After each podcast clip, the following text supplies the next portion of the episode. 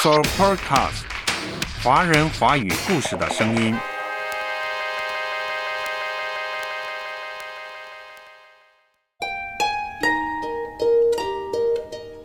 当我考虑写作我的讲给孩子们听的童话时，我想象他们的父母也会在旁边听着。因此，我在童话中也应写一些供他们想一想的东西。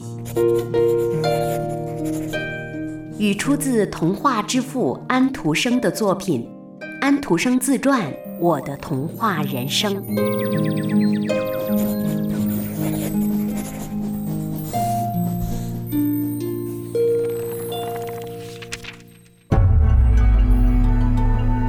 阅读，开阔视野。豁达心胸，阅读寻到来处，明白归途。在阅读中看见不一样的世界，遇到更美好的自己。林可辉，阅读世界。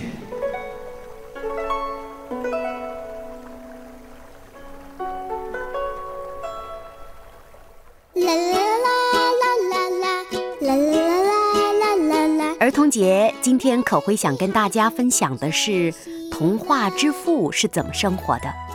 在创作童话之余，他生活的幸福吗？他的生活是不是像童话中一样呢？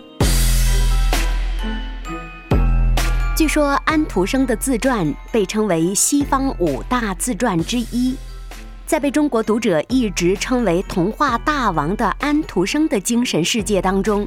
有太多是在童话以外不为人知的东西。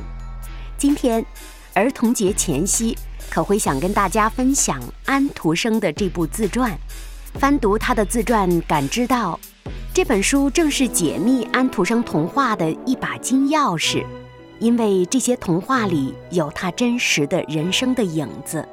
他的童话故事是以童话的方式，时刻下了他自己对于真实人生的理解、感悟、理想和憧憬。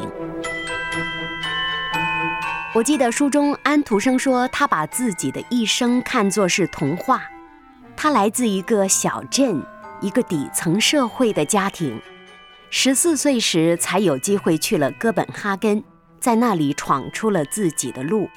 后来还成了国王和王子的朋友。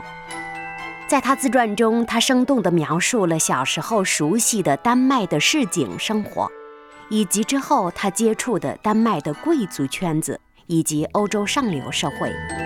当然，书中还生动地描述了他自己和那个时代的重要作家、作曲家、歌唱家之间的交往。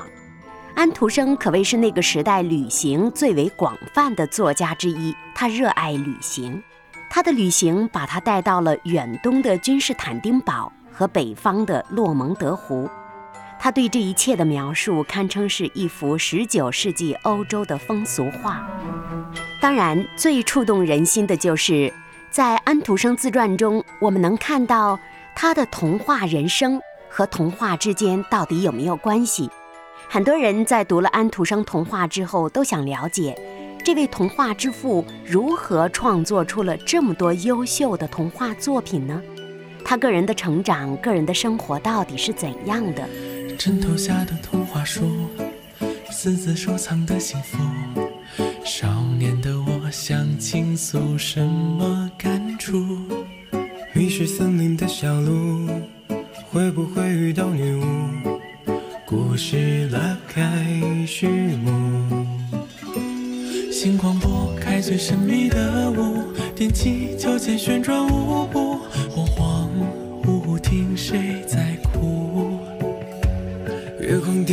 窗外的植物，遇到孩子气的让路，谁会救赎我孤独？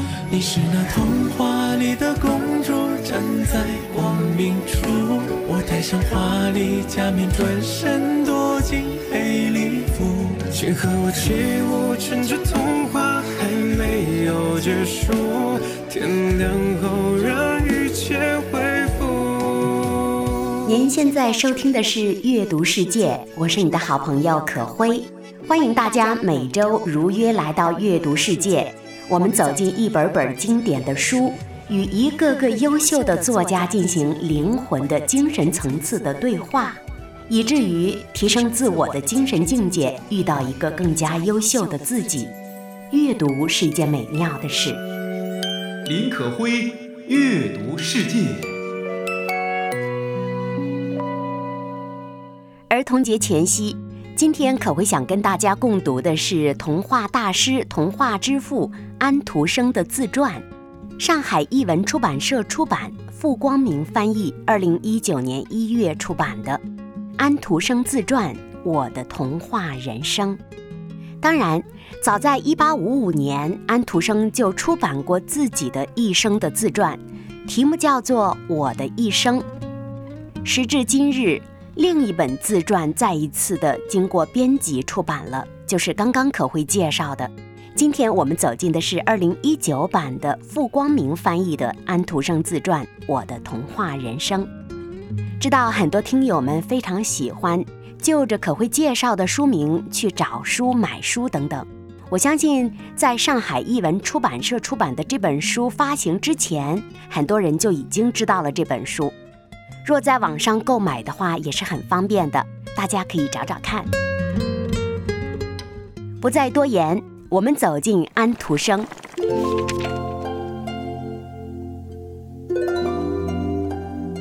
其实，安徒生出生于一个非常虔诚的基督教家庭。身为家中的独子，他的父亲是一名鞋匠。十一岁的时候，父亲过世了，安徒生就挑起了家庭的生活重担。当然，母亲当时是另一个重担的担起者。母亲外出做了洗衣妇，安徒生因此辍学在家。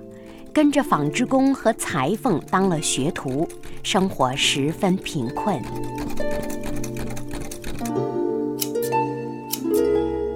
在这本书中，安徒生披露说：“我的生活非常的贫困。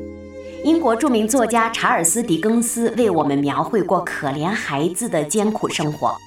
要是他知道我经历过的那些日子，我的感受和苦难。”那他一定会觉得描述我这些苦难，比起描述他写过的那些更加容易，更加有味道。在耳濡目染之下，安徒生从小就把贫苦作为一种常态。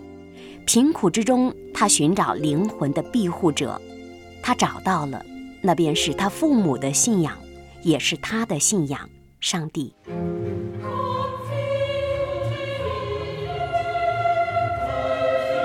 他在书中回顾了十四岁时他接受坚信礼的一段往事。他为了坚信礼，穿着新靴子去了教堂，靴子在地上发出咯吱咯吱的响声，让他很得意，因为这会让所有做礼拜的人听见他穿的靴子是多么的新。但是那一瞬间，他内心又开始恐慌起来。因为觉得自己把思想放在了靴子上，而没有放在上帝身上。单单这一段自述，就可看出安徒生对信仰的虔诚。从少年时代十四岁起，他便坚定地信靠心中的避难者。从十四岁开始，他心中便坚定地相信能够保护他的庇护者，他的上帝。从那一刻开始，他不允许自己有杂念。后来，他的这段回忆就成为他的一篇童话《红鞋》的内容的梗概了。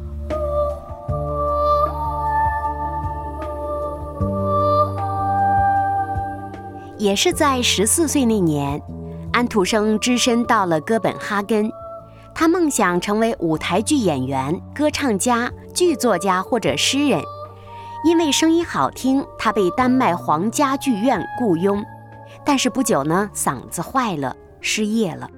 寻梦的过程历尽艰辛，当时他穷的身上只剩下十三块钱了。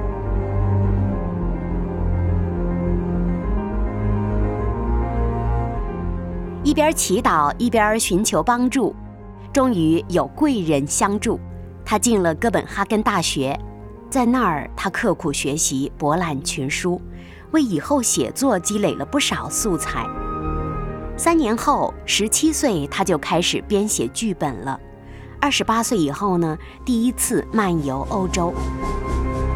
三十岁时就出版了自传体的小说《即兴诗人》，还有童话讲给孩子们听的故事的第一册。自此之后，每年圣诞节他都会出版一本新的童话集。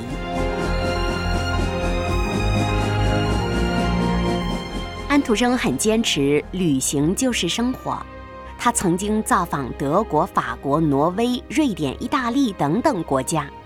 旅游期间，他也常常会获得王室家庭的接见，他会为他们朗诵深获众人喜爱的自己的童话故事。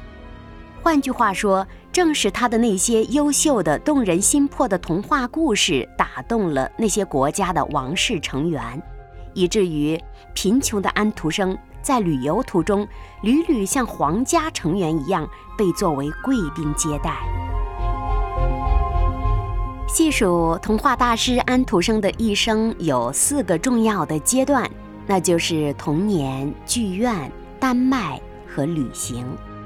不论他在寻求梦想时、离开家乡时、穷困潦倒时，或者是出版作品时，人生的各种紧要关头。安徒生都会用祈祷的方式与上帝交流，也正是通过虔诚的祈求，他从自己的信仰当中，从神那里获得了勇气和依靠，因而他也深信，在任何苦难的背后都会产生美好的结果，苦难是化妆的祝福。安徒生的这种信念，使他对未来仍旧充满着信心和盼望，即便穷困潦倒，即便到了晚年，他仍然单身、孤独、寂寞，但他总觉得有上帝的生活总会步入佳境。软弱中你赋予坚强，寻觅中你预备家乡。你的爱已把我唤醒，你的爱伴着我同行，引着你我走进真理，引着你我献上自己，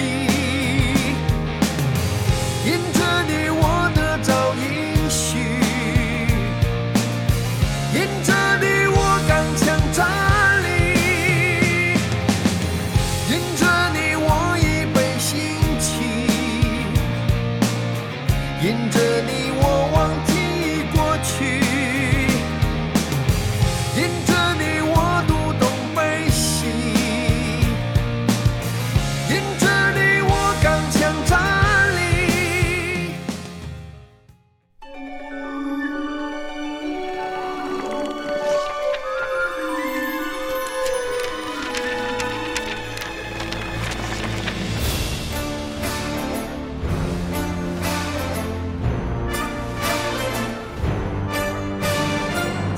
在读，再读经典。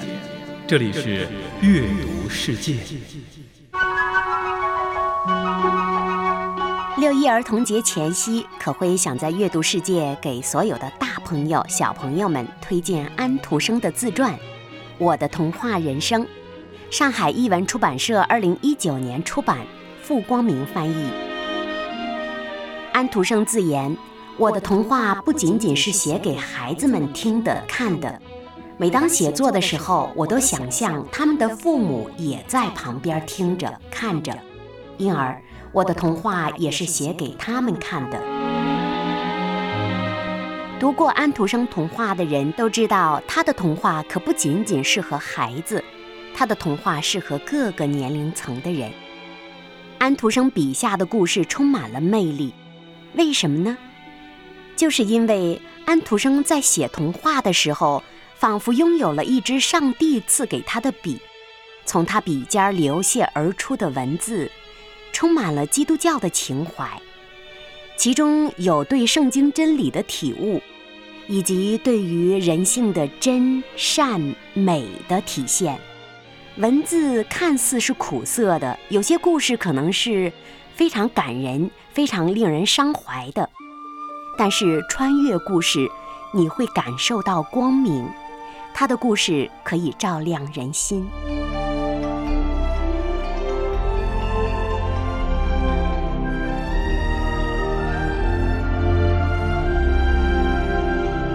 在书中，安徒生说：“人生就是一个童话，我的人生也是一个童话。这个童话充满了流浪的艰辛和执着追求的曲折。”我想很多人都知道安徒生的代表作《丑小鸭》，据说这是安徒生的自传童话故事版。可会记得，在内地小学四年级的学生课本当中就有《丑小鸭》这篇故事。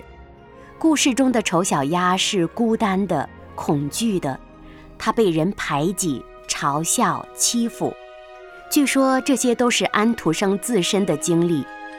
他也希望借助丑小鸭的故事提醒大家，不要用世俗的眼光去判断外表，而要用心灵之眼去看美的本质。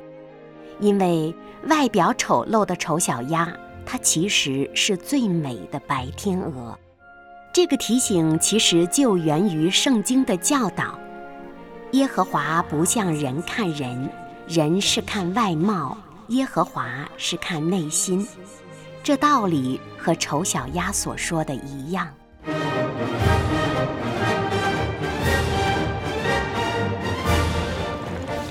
另一个故事也是收录了中小学课本的《国王的新衣》。也有翻译为“皇帝的新装”。故事描述的是愚蠢的国王不愿意承认自己是虚荣的、愚蠢的，以至于身上没有穿衣服，在众人嘲笑下行走于大街之上，被骗子骗得团团转。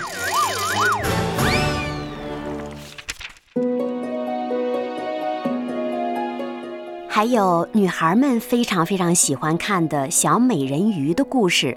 这也是安徒生非常具有代表性的作品。小美人鱼为了和王子相爱，不仅失去了美妙的歌声，最后还化成了泡沫。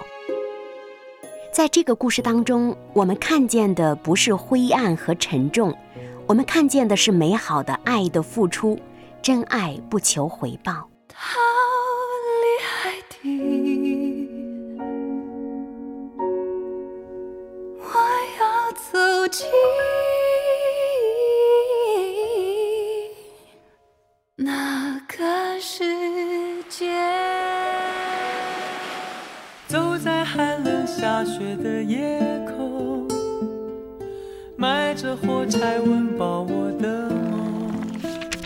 再有卖火柴的小女孩。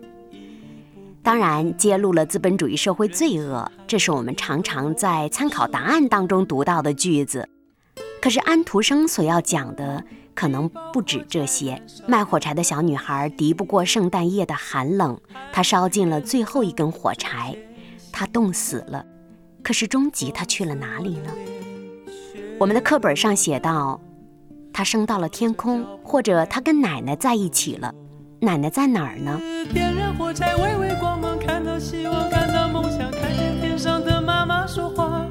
她说：“你要勇敢，你要坚强，不要害怕，不要慌张，让你从此不必再流浪。”如果我们读了安徒生的这本童话集，你会知道，小女孩虽然被冻死了，但是他去了一个不再有饥饿、不再有忧愁、也不再有寒冷的地方。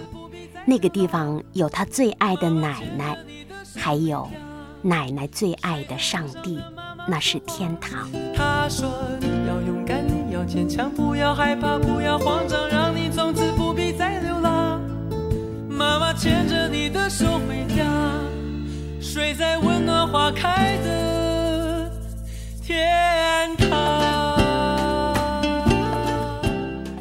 所以读安徒生童话的时候，你会看到灰暗、沉重、伤悲，但是你依然会看到众人期待的美好的结局。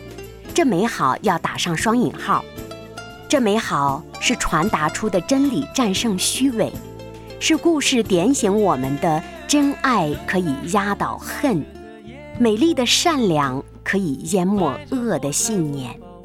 安徒生的童话故事是值得所有年代的人一读再读的，反复品味，你会觉得那哪是简单的想象，那分明是一出又一出深刻的人性剧呀。寒冷夜里挡不住前行，风刺我的脸，雪割我的口，拖着脚步还能走多久？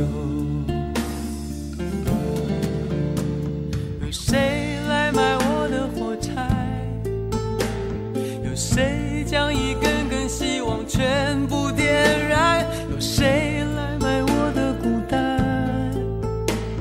有谁来实现我想家的呼唤？每次点燃火柴，微微光芒，看到希望，看到梦想，看见天上的妈妈说话。她说你要勇敢。你要坚强，不要害怕，不要慌张，让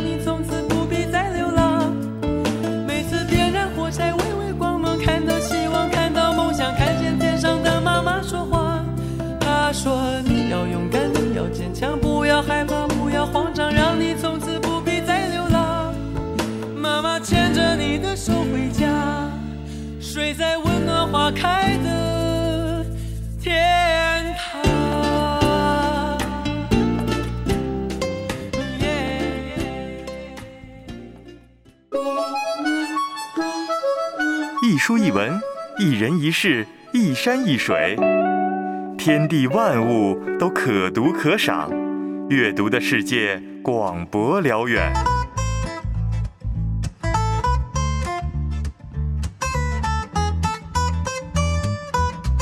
悉心关注，温情讲述，林可辉，阅读世界。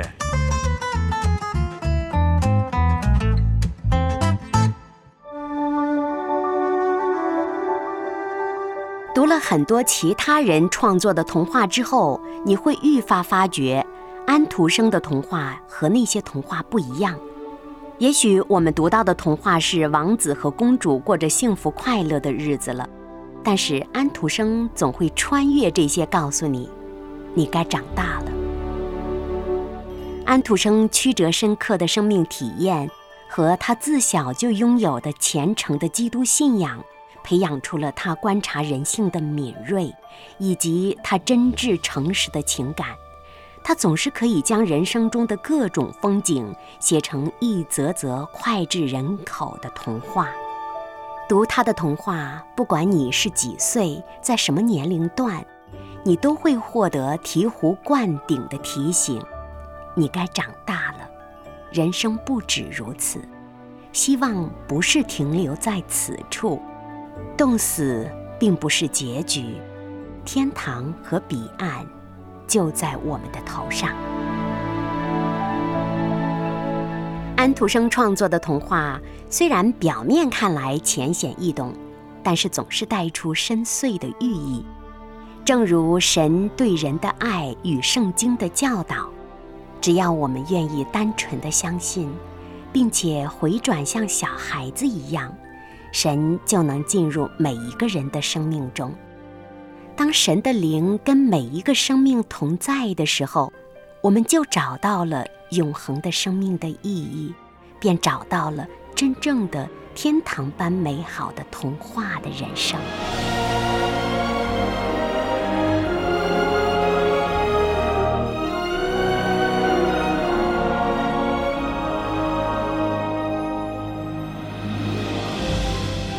这里是阅读世界，我是你的好朋友可辉。从小到大，可辉都非常喜欢看安徒生童话，直到长大之后才知道，安徒生所有创作的沃土都基于他贫困的经历以及他诚挚的信仰。安徒生的一生经历了悲悲苦苦、寻寻觅觅，直到老年仍然是孤独的，但是。他自己是这样评价的：即便生命当中充满了穷困潦倒，充满了离开家乡的孤独，寻不得梦想的悲惨，但是因为有着心中的上帝，他总能寻到勇气和信靠，他总能穿越苦难，并且让生命渐入佳境。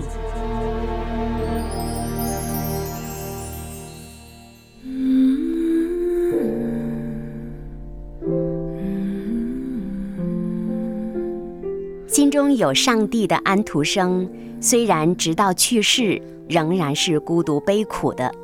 有人说安徒生终生未婚，是个孤独死去的老者，但安徒生自己并不这样认为。安徒生一生创作硕果累累，比如有二十五部剧本、六本游记、三本自传、四本诗集，还有几百篇的童话。而他的作品已经被翻译为一百五十多种语言，他被世界各地的大朋友、小朋友尊称为现代童话之父。是的，没有人能超越他的童话境界。而安徒生的童话故事后来也被大量的改编为舞台剧、芭蕾舞剧、电影等等，广受世界各地人的欢迎和喜爱。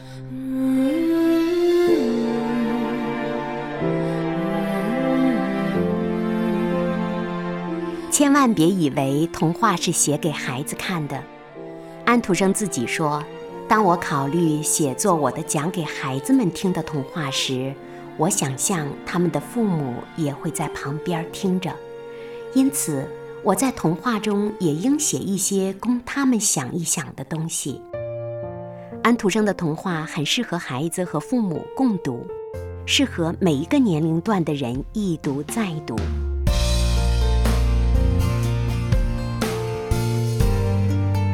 儿童节前夕，推荐安徒生的自传给你，了解了解童话之父童话之外的生活，以及他创作童话的沃土到底是什么。很希望今天的节目能够带给你鼓励，或者带给你知识的丰满，再或者带给你对安徒生以及他的童话的更多了解。如果听节目或者阅读上有什么样的感受，欢迎你来信跟可慧分享。年少的时候，曾有无数的梦想。那时候相信童话，哭泣却不受伤。那时候天空很蓝，心情也不一样。单纯的心给我不一样的力量。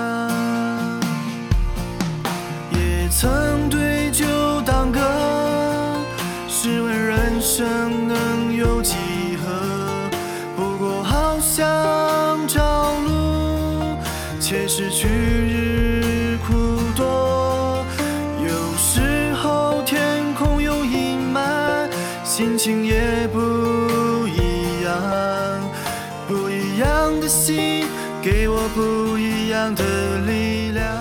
今天节目到这里了，可辉提前祝福所有的小朋友们儿童节快乐，当然也祝福所有的大朋友们想一想童年，告诉自己学会快乐。再会啦！我知道我不一样，生命火花依然闪亮。我知道我再大也总有盼望。上帝没让天色长蓝，但却赐